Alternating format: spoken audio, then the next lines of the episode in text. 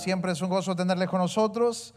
Ah, tengo que acostumbrarme a que aquí ya no tengo traducción, pero ah, ok, excelente. ¿Cuántos disfrutaron el tiempo de oración esta mañana? Amén. Amén, excelente. quiero continuar.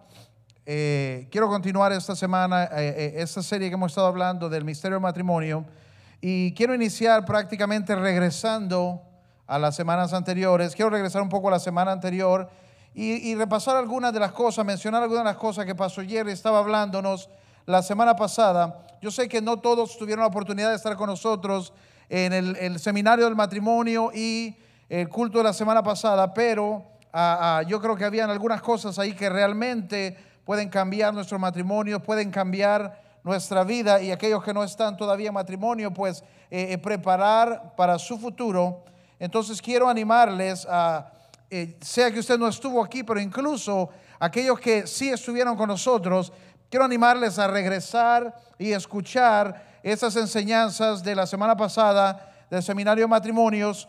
Ah, ah, había muy buen material, muy buenas cosas. Honestamente siento que podemos sacarle más. Eh, eh, es como, no sé si se ha fijado como hay alguna gente que siempre anda comiendo chicle, ¿verdad? mastican 24/7. Siempre está masticando y ahí anda y ahí anda. Eh, eh, no sé cómo funciona porque para mí, o sea, cinco minutos se acabó el azúcar y se fue el chicle, pero hay gente que todo el día anda masticando el pedazo de hule y sabe que así en realidad es como nosotros deberíamos ser hacia la palabra de Dios. Tenemos que poder regresar a ella y sacarle el jugo, sacar el máximo. Yo sé que habían algunas cosas de las que hablamos la semana pasada que son muy beneficiales, pero sabe que a veces escuchamos y las cosas se van, a veces escuchamos algo bueno, pero hasta ahí llegó. Yo siento que sería de mucha ventaja el regresar y escuchar algunas de estas cosas nuevamente, así que les animo para que ustedes puedan regresar y escucharlas. Ah, en el libro de Santiago 1.22 dice la palabra, no se contente solo con escuchar la palabra, pues así se engañan ustedes mismos. Tienen que llevarla a la práctica. Es increíble cuántas personas caen en este, en este hoyo, en esta trampa. Y nosotros escuchamos algo muy bueno, escuchamos una buena palabra, Dios nos habla y decimos, wow, qué buena estuvo esa palabra o qué buen consejo. Hay quienes lo escriben en servilletas, hay quienes lo escriben en papelitos, pero dice la palabra, no se, no se trata solo de escuchar un buen consejo, sino de aprender nosotros como creyentes a llevarlo a la práctica. Y ese es el lugar donde nosotros tenemos que empujar, donde nosotros tenemos que madurar. Por eso le digo, es como la gente que toma un chicle y no lo suelta. Ahí lo anda y ahí lo anda y él lo anda. Yo creo que si examináramos, hay 0% de sustancia cuando ellos botan el chicle. Así debe ser nuestra manera de llegar hacia la palabra. Dice, no podemos solo estar felices con escuchar una buena palabra, sino que tenemos que tomar esta palabra y asegurarnos que viene a ser parte de nosotros hasta que la ponemos por práctica. Pero mucha gente toma una buena palabra, escucha un buen consejo y luego se da vuelta y sigue viviendo y sigue haciendo las mismas cosas y sigue actuando como si nunca hubiese conocido la verdad. Y eso es lo triste, como creyentes tenemos que poder llegar más allá, tenemos que poner en práctica, tenemos que escoger. Nosotros estamos eh, eh, hablando de matrimonios y yo creo que es posible llegar a terminar cinco semanas hablando de matrimonios, de relaciones, hablando de cómo poner en práctica, de cómo cuidar nuestros corazones, de cómo hacer que las cosas funcionen. Y podemos llegar al final de este tiempo y hay personas que hasta el final de las cinco semanas no han considerado ni una tan sola cosa que pueden hacer un paso que pueden tomar para asegurar su futuro o para ah, trabajar en su matrimonio, trabajar en sus relaciones. Yo quiero que usted pueda hacer eso hoy, que podamos repasar un poco y que usted se pregunte, ¿qué me ha hablado Dios? Y sabe que jóvenes también porque jóvenes son los que van hacia ese lugar y luego terminan cayendo en las mismas trampas y salen con corazones rotos, con traiciones, con que me dañaron, con que me hicieron esto. Pero podemos prepararnos y tomar buenas decisiones. Entonces yo quiero que usted se pregunte, ahí donde está, ¿qué me ha hablado Dios en, en las semanas anteriores? ¿Cuál es la cosa que si yo pudiera tomar una decisión en mi vida? Si yo pudiera tomar un paso en mi vida, ¿cuál sería ese paso para yo cuidarme hacia el lugar de mi matrimonio, de relaciones, incluso de mi futuro? ¿Sabe? Dicen que una de las razones por las que la mayoría de los jóvenes no, no, no, están llegando a su matrimonio o los matrimonios no están funcionando o incluso por la cual muchos jóvenes se involucran emocionalmente y sexualmente a temprana edad es porque nunca tomaron la decisión de no hacerlo. Es porque nunca consideraron ¿Qué dice Dios? ¿Cuál es mi convicción? ¿Qué es lo que yo creo? ¿Qué es lo que yo debería hacer? Entonces, donde no hay un estándar, donde nuestro corazón no está seteado en algo, obviamente no va a suceder. Y esa es una de las cosas que ha cambiado porque en nuestro tiempo eh, eh, eh, y aún antes de nuestro tiempo, una de las cosas más importantes que se le hablaba a uno que estaba creciendo era, ¿qué vas a hacer en tu juventud, cómo vas a cuidarte para llegar a tu matrimonio. Y ahora esa plática no siempre está. Hay muchos jóvenes, mucha gente que nunca determinan eso en su corazón. Yo he hablado con personas que dicen que nunca pensé, nunca pensé en eso. Nunca consideré si, si, si, llegaba a estar en el lugar, si llegaba a verme en la situación. Nunca consideré si iba a hacer algo o no iba a hacer algo. Nunca estuvo en su corazón. Y, esa es una de las razones por la que nosotros no vemos o, vemos muchos jóvenes metiéndose en problemas antes del tiempo. Una de las cosas que yo quiero que podamos hacer hoy es regresar. Y cuando hablamos de matrimonio, ¿cuántos de ustedes están aquí mayores de 80 años? No, ok. Entonces todos los demás, esto aplica. Menores de 20, menores de 30, menores de 20 eso aplica porque eso es lo que viene en nuestro futuro. Y si nosotros podemos aprender la perspectiva de Dios, si nosotros podemos considerar qué es lo que yo creo, qué es lo que yo pienso, qué es lo que Dios me está hablando como creyentes, le entregamos áreas a Dios. Dios, te entrego mi cartera porque está vacía. Dios, te entrego esto. Pero ¿cuántas veces no le entregamos el área de nuestras relaciones?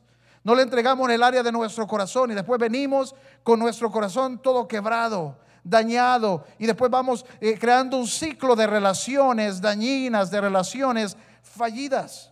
Pero nosotros podemos setearnos conociendo cuál es el pensamiento de Dios, cuál es la doctrina de Dios, cuál es el diseño de Dios. Y una de las cosas a las que quiero regresar es que el diseño de Dios del matrimonio no ha cambiado desde el inicio de los tiempos hasta el día de hoy. El diseño del matrimonio que Dios estableció es el mismo ayer, hoy y hasta el final.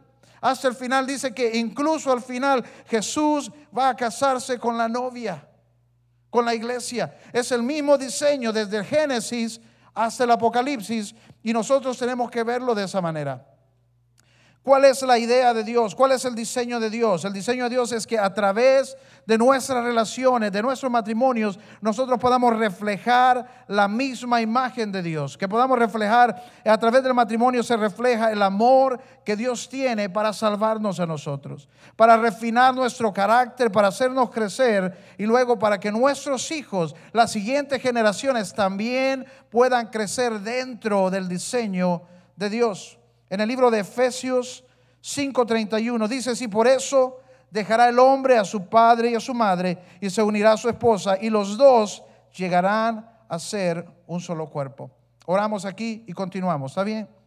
Padre Dios, te doy gracias esta mañana por tu palabra. Te doy gracias, Señor, por tu presencia en medio de nosotros y te doy gracias por tu Espíritu Santo que nos habla hoy. Tu Espíritu Santo que puede entrar en nuestra vida, que puede entrar en nuestros corazones y que puede sembrar la semilla de la palabra de Dios en nuestra vida. Yo oro, Señor, hoy que tú puedas sembrar en nosotros tu palabra y que tu palabra pueda causar que nuestro espíritu despierte y que podamos tomar decisiones de acuerdo a la voluntad de Dios, Señor. Yo oro que no seamos oidores solamente, pero que podamos ir y tomar los pasos y tomar las decisiones para ver la mano de Dios en nuestra vida. En el nombre de Jesús oramos. ¿Cuántos pueden decir amén? Amén. Dice, por eso dejará el hombre a su madre y a su padre. Y se unirá a su esposa y los dos vendrán a ser un solo cuerpo, una sola persona. Eh, me gusta mucho la claridad que la palabra nos da aquí.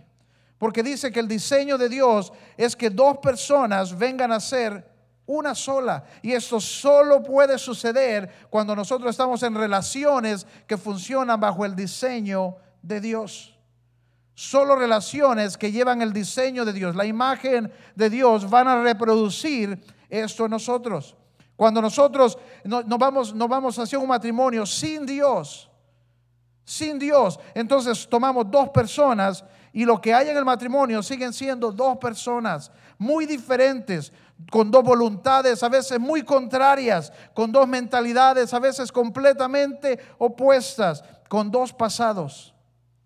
Dos personas con dos pasados. Eh, eh, esta persona viene de un pasado diferente, la otra persona viene de un pasado diferente, cada uno trayendo una maleta de cargas y de pasado diferente. Si ha habido problemas emocionales, si ha habido problemas de autoestima, si ha habido problemas de aceptación, cómo te ves, cómo piensas de ti mismo, todo eso viene hacia las relaciones y comienza a afectar también tus relaciones. En el otro lado, esta persona también trae una maleta Tal vez esa persona viene de un pasado de, abuso en la familia, viene un pasado de, divorcio, de separación, de dolor, de, de una casa disfuncional, de alcoholismo, etc. Y si nosotros tomamos esas dos personas y nos unimos en un matrimonio sin Cristo, lo que tenemos es dos maletas que se juntan la maleta de este, la maleta del otro, y después no nos damos cuenta por qué cuesta tanto. Después la gente dice, ¿por qué no funciona? ¿Cómo puede ser que esta persona que eh, eh, en un minuto la amo tanto y siento que quiero pasar toda mi vida con ella, a la hora no la soporto y no quiero verle la cara? ¿Cómo sucede eso? Ah, es porque eh, nosotros venimos con cosas diferentes. Nuestro pasado, nuestra mentalidad, nuestro punto de vista, incluso nuestras voluntades. Mi voluntad es hacer lo mío, la voluntad de la otra persona es hacer lo suyo. Y dice la palabra que solo Dios y solo el matrimonio de acuerdo al diseño de Dios va a tomar estas dos personas y va a llevarlas a ser uno solo. Ese es el mensaje. En el mensaje de la semana pasada hablamos de cuál es el diseño de Dios. ¿Para qué creó Dios el matrimonio? Para reflejar su naturaleza, su imagen aquí en la tierra, la imagen de Dios. Dios quiere que nuestras relaciones reflejen la imagen de Dios. La misma imagen de Dios de unidad. Eso es lo que Dios quiere que nuestras relaciones puedan reflejar. Ahora, yo no sé si ustedes pudieron estar con nosotros la semana pasada, pero a mí me gustó mucho el ejemplo que Pastor Jerry estaba haciendo con los actores, buenísimos actores que tuvimos aquí, especialmente el que estaba parado en aquella esquina, eh, uno bien grandote. Ah, ah, entonces lo que quiero hacer hoy es que quiero mostrarles un poquito ese ejemplo nuevamente. Yo quiero que usted lo vea porque esa es la imagen de Dios. Y esa es la imagen que Dios quiere que haya en nuestro matrimonio. Incluso si usted es joven y usted dice, bueno, yo soy un matrimonio, pues tiene que considerar las relaciones en las que usted se mete. ¿Son esto parte de la voluntad de Dios? ¿Son esto parte del diseño de Dios? ¿O solamente, o solamente está llenando su maleta con más cosas? Corazones rotos y heridas, y es que me dañó, yo creí que era... Es increíble cómo hay personas que quedan amarrados emocionalmente y se vuelven dañinos porque se meten en relaciones que no van de acuerdo al plan de Dios para sus vidas. Entonces, voy a mostrarles un poquito este ejemplo y de ahí seguimos, ¿ok? Listo.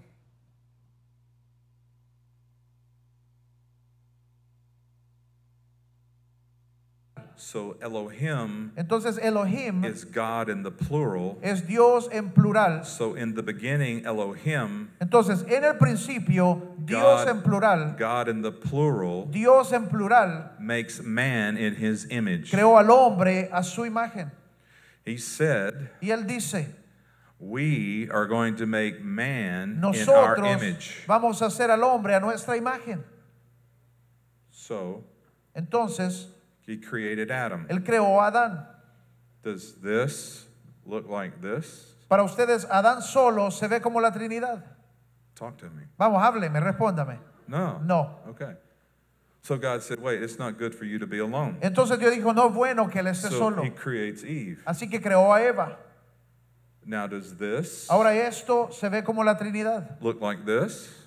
No. No, It doesn't. no, no se ve de esa manera. So God, who had planned from the very beginning Entonces Dios, quien lo había planificado desde el principio, that he knew what Adam and Eve needed to look like this. Dios sabía lo que Adán y Eva necesitaban para verse como la Trinidad. So I, I need some more help. Entonces voy a necesitar más ayuda aquí. And actually, God, God's here. God, would Y you come help us? Dios, Dios está aquí realmente hoy. God is here. God, God, come right here. Entonces Dios va a venir allá al lado. Yeah, I've never told God what to do before. Um, Nunca le había dicho a Dios qué hacer antes. so God did not intend for this to look like this. Entonces el diseño de Dios no es que esto se vea como la Trinidad. So when He created Adam and Eve in the garden, Y cuando Él creó a Adán y Eva en el jardín, He married them, Él los casó and then God y luego steps Dios into the middle estaba en medio de ellos, of their lives. en medio de sus vidas. They live in the Garden of Eden. Dice la palabra que ellos vivían en el jardín del Edén God lives there with them. y Dios estaba con ellos. He walks with Él, them. él caminaba con ellos, He talks with Él them. platicaba con ellos And here's how he's connected to them. y esa es la manera en la que Él está conectado con ellos. Because this is the Spirit of God. Porque ese es el Espíritu de Dios And Adam has the Spirit of y, God. Dios, y Adán tiene el Espíritu de Dios Eve has the Spirit of God. y Eva tiene el Espíritu de So they're connected spirit to spirit. Entonces están conectados de espíritu a espíritu. So now here's my question Ahora esta es mi pregunta. Does this look like this? Ahora se ve esto como la Trinidad. Ok. Entonces esa es la idea de Dios, ese es el diseño de Dios. ¿Cuántas veces nosotros olvidamos que en todas estas decisiones que tienen que ver con nuestras relaciones hay, hay en realidad un diseño, una idea que Dios ya tenía de cómo iban a funcionar? Es increíble cómo la gente se mete en relaciones que le dañan, relaciones dañinas y luego no, no entienden por qué sucedieron. No entienden por qué no funcionaron. Es porque el diseño de Dios no estaba en ese lugar. Dios tomó a Adán y la entregó a Eva, su esposa, y luego dice la palabra que Dios estaba en medio de ellos. Dios hablaba con ellos, Dios caminaba con ellos. Ahora observe en Génesis 2.25, dice, en ese tiempo el hombre y la mujer estaban desnudos, pero ninguno de los dos sentía vergüenza. Había un sentido de unidad, un sentido de intimidad en el jardín del Edén. Y dice, ahí estaban ellos y ahí estaba Dios con ellos. Luego en Génesis 3, 8, esto es después de la caída, las cosas cambian inmediatamente. Y después de la caída dice, cuando el día comenzó a refrescar, oyeron el hombre y la mujer que Dios el Señor estaba recorriendo el jardín, entonces corrieron a esconderse entre los árboles para que Dios no los viera. Pero Dios el Señor llamó al hombre y le dijo, ¿dónde estás? El hombre le contestó, escuché que andabas en el jardín y tuve miedo porque estoy desnudo y por eso me escondí. Esa es la primera vez que esto sucede en la tierra. Esa es la primera vez que ellos sentían vergüenza. Había una separación a causa del pecado. Había una separación, algo que no habían sentido antes. Dice que eso es lo que sucede cuando nosotros estamos en una relación sin Dios. Nosotros eh, podemos llegar a un lugar de, de- de no tener intimidad. Nos podemos amar por un rato, pero eh, eso no garantiza que las cosas van a, a funcionar. Yo no puedo suplir las necesidades fundamentales de otra persona. Cada persona, cada joven, cada muchacha, cada pareja tienen necesidades que son fundamentales en su vida. Y ninguna persona tiene lugar de poder llenar esas necesidades en tu vida. Y esa es la cosa más grande. Eso es lo que causa tanto dolor en el mundo, e- en el área de relaciones. Es que nosotros vamos a una relación pensando que esto va a llenar algunas cosas en nuestra vida. Vamos llegando a una relación pensando que en ese lugar donde me siento incómodo, donde no, no me siento bien acerca de sí mismo, vamos a una relación pensando que el príncipe azul va a poder sanar eso que el príncipe azul va a poder llenar eso. Y en aquel lugar donde luchamos con autoestima y no nos gustan nuestros dientes, nuestras cejas, pensamos que es una persona la que va a poder sanar esto en nuestra vida. Y cuando llegamos a un lugar donde venimos de una familia, donde han habido dificultades y venimos cargando heridas y dolor, tal vez asuntos de separación, de divorcio, eh, eh, cosas que hemos visto, a veces incluso en los matrimonios de nuestros padres, llegamos nosotros a una relación pensando que esta persona va a poder quitar todos esos sentimientos de nuestra vida. O personas que luchan con asuntos emocionales, que se sienten solos, que se sienten tristes, personas que luchan con depresión incluso, y, llegan pensando que es esta relación la que va a sanar todo eso, solo para darse cuenta de que no funciona. No funciona porque solo Dios puede llenar las necesidades más profundas en la vida de una persona. Aceptación, identidad, tu seguridad, tu propósito. No hay ninguna persona en la faz de la tierra que pueda satisfacer, satisfacerte en esas áreas. Solo Dios, porque Dios ha pagado un precio para poder comprarte y es en Él, dice la palabra, que venimos a ser aceptados. Nuestra aceptación, cómo te ves, cómo te sientes, qué valor sientes que tienes tú mismo, no es una pareja la que te va a dar eso. Solo Dios puede llenar esa necesidad, tu identidad. ¿Quién soy? ¿Por qué soy aquí? Es triste. Es increíble cómo hay muchachas que se arrastran por todos lados siguiendo a un flaco. O sea, y sabe que normalmente son feos. Feos. Y ahí andan que lloran en el mall, que los siguen por aquí, que se arrastran por allá. Es triste cuando solo Dios puede llenar en ellas esa necesidad de identidad. Solo Dios puede hacerlo. Y se da más con muchachas, me van a, perdonar, pero se da más con muchachas que andan siguiendo un, un flaco despeinado. Es increíble. Increíble. O sea, uno pensaría que es gran, guapísimo y nada que ver. ¿Ok? Luego dice la palabra, solo Dios puede llenar tu sentido de seguridad, sentirte seguro acerca de tu futuro, sentirte seguro acerca de ti mismo. Solo Dios. Solo Dios puede darte llenura en esa área. Y la última propósito, porque Dios fue quien nos diseñó y Dios sabe cuál es el propósito que Él tiene para tu vida. Ahora, cuando nosotros podemos llegar a este lugar y podemos permitir que Dios llene estas áreas en nuestra vida, que Dios pueda sanar, ¿sabe qué? Nosotros podemos venir a Dios con un corazón quebrado, con un corazón roto, con un corazón roto por las imágenes que hemos visto en el pasado o por heridas y cosas que pasamos en relaciones y solamente Dios tiene el poder. Solamente Dios tiene la habilidad de tomar un corazón roto y ponerlo nuevo, una vez más. Solo Dios puede tomar un corazón quebrado y sanarlo. Pero ninguna persona puede hacer eso por ti. Ninguna persona puede sanar tu corazón quebrado. Tú llevas tu corazón medio costurado y te metes en otra relación y boom, solamente vuelves a salir dañado. Y hay personas que llegan a un lugar donde dicen, no puedo volver a confiar en nadie. No puedo volver a abrir mi corazón a ninguna persona, claro, porque ninguna persona puede satisfacer esto. Ninguna persona tiene el poder o la habilidad de sanar, de restaurar, de llenar tu corazón, solo Dios. Y es ahí, aquí voy a ir terminando, y es aquí donde nosotros podemos permitir que el Espíritu Santo venga. Y esa es la obra que Él puede hacer. Él puede entrar en nuestros corazones. Ahora, yo, yo, yo quiero que usted entienda, especialmente jóvenes especialmente jóvenes, porque es triste que ustedes pueden escuchar una palabra, pueden escuchar enseñanza acerca de cómo Dios puede darte una familia bendecida en tu futuro, pero algunos van a seguir tomando las decisiones al revés. Algunos van a seguir metiéndose en problemas para satisfacer un deseo temporal incluso.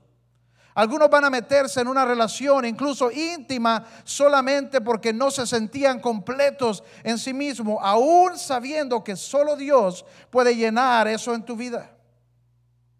Pero es ahí donde nosotros podemos cambiar las cosas. Es ahí donde tú puedes setear tu corazón y decir, Dios, yo quiero que tú me llenes. Y yo sé que, hay personas aquí que tal vez eh, están luchando con esto ahora mismo. Yo recuerdo cuando yo estaba en, eh, eh, mis edades del colegio y un poco más allá, cuánta pregunta, cuánto conflicto puede tener uno adentro. Especialmente si no viene de una familia donde el diseño de Dios ha estado. En una familia donde has crecido con consejo, donde has crecido viendo el modelo y la bendición que Dios puede traer a una familia. Es increíble cuántas cosas se meten en el corazón de uno y luego o vamos hacia Dios o vamos a repetir el mismo ciclo, a repetir las mismas cosas. Nosotros podemos meternos en una relación con una persona que no tiene a Dios. Una persona que no conoce a Dios, que no honra a Dios, que no ama a Dios. Y eso solo te va a garantizar un corazón roto. Pero si tú te metes en una relación de acuerdo al diseño de Dios, si tú vives en tu matrimonio y permites a Dios en tu matrimonio, entonces vas a poder ver la obra de Dios en medio de tu matrimonio. Si tú vives con una persona que honra a Dios, que ama a Dios y que depende del Espíritu Santo, entonces tú vas a poder ver y recibir el amor incondicional que solamente recibimos a través de Cristo Jesús. Esa es la diferencia, porque yo puedo amar temporalmente, en mi fuerza, en mi habilidad, yo puedo amar temporalmente. Pero amar de una manera incondicional es lo que hace que un matrimonio funcione. Y solamente recibimos de Dios ese amor incondicional, el amor ágape de Dios. ¿Por qué? Porque el amor humano es condicional, el amor humano es de acuerdo a lo que me conviene. No es que ahorita duele separación. No es que esta mujer se volvió loca, separación. No es que es que ya no entiendo sus emociones, separación. No es que yo pienso de esta manera y ella piensa de la otra manera, separación.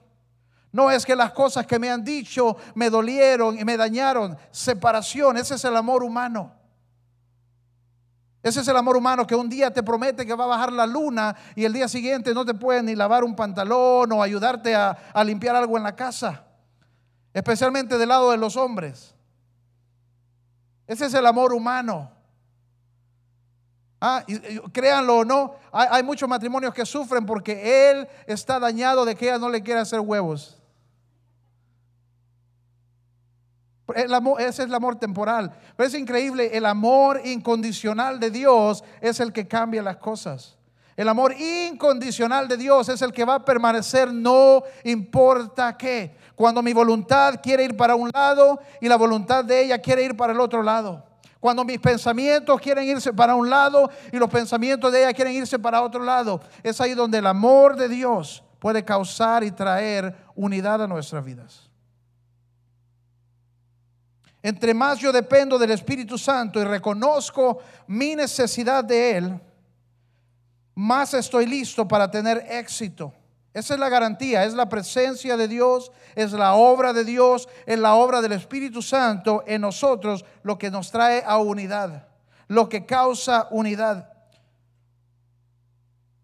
Pero cuando estás con alguien que no ama a Dios, lo contrario es lo que puedes esperar. Y cuando somos heridos, cuando somos dañados, es increíblemente duro. Es increíblemente duro. Y una vez más, es Dios el único que puede tomarte en esa condición y restaurarte y sanarte. Usted ha visto, y, en, internet hay muchos videos de relaciones ridículas que se agarran en la calle, que hacen de todo. E, esas son gente dañada gente dañada, mujeres con corazones heridos. Y eso es lo que el mundo puede hacer. Eso es lo que las, relaciones en el alma pueden causar. Pero solo Dios puede tomar a una persona así. Solo Dios puede tomarte con tu dolor, con tus dudas, con todo lo que has pasado y restaurar. Eso es lo que quiero hacer esta mañana. Si pueden ponerse de pie ahí donde están. Vamos a orar, pero yo quiero que al final si hay personas aquí, yo quiero que tú puedas definir en tu corazón por un momento, ¿dónde estoy yo? Porque hemos escuchado buen consejo a través de las semanas anteriores de cómo, cómo trabajar en esto, cómo funciona, cuál es la obra de Dios, cuál es la parte que, el hombre debe hacer, cuál es la parte que la mujer debe hacer, cuál es el diseño de... Hemos hablado muchas cosas, pero mi pregunta hoy, ahí donde está, es, ¿dónde está tu corazón? Porque si tú no estableces tu corazón eh, hacia una verdad, entonces lo mismo va a reproducirse en tu vida. Lo mismo vas a seguir viviendo en tu matrimonio, lo mismo va a reproducirse en tu futuro. Pero yo quiero que consideres, y ahí donde estás, y cada uno puede cerrar sus ojos un momento. Yo quiero que tú consideres esta mañana dónde está tu corazón. ¿Cuál sería la una cosa que necesitas hacer? ¿Cuál sería el paso, un paso que deberías tomar para ir hacia relaciones o matrimonios que van de acuerdo al diseño de Dios.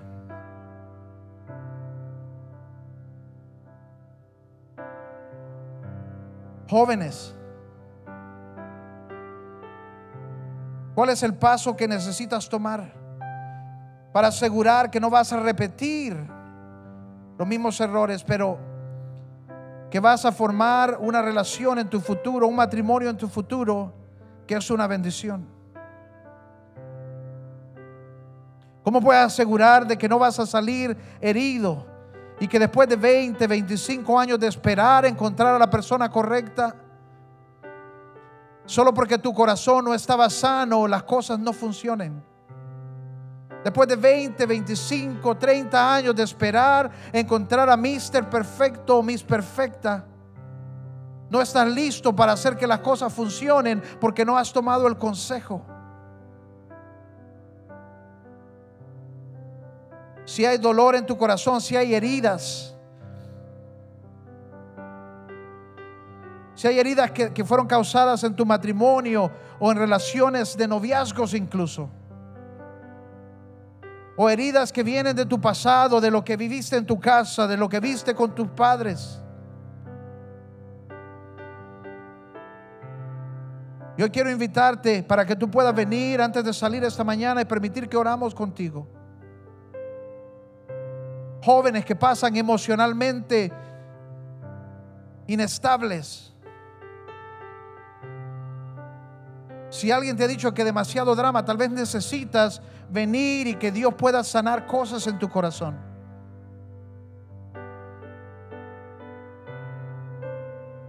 Si has luchado con asuntos personales de identidad, de autoestima, si te sientes solo, si te sientes deprimido, si te sientes triste, que Dios pueda sanar las raíces de todas esas cosas en tu corazón.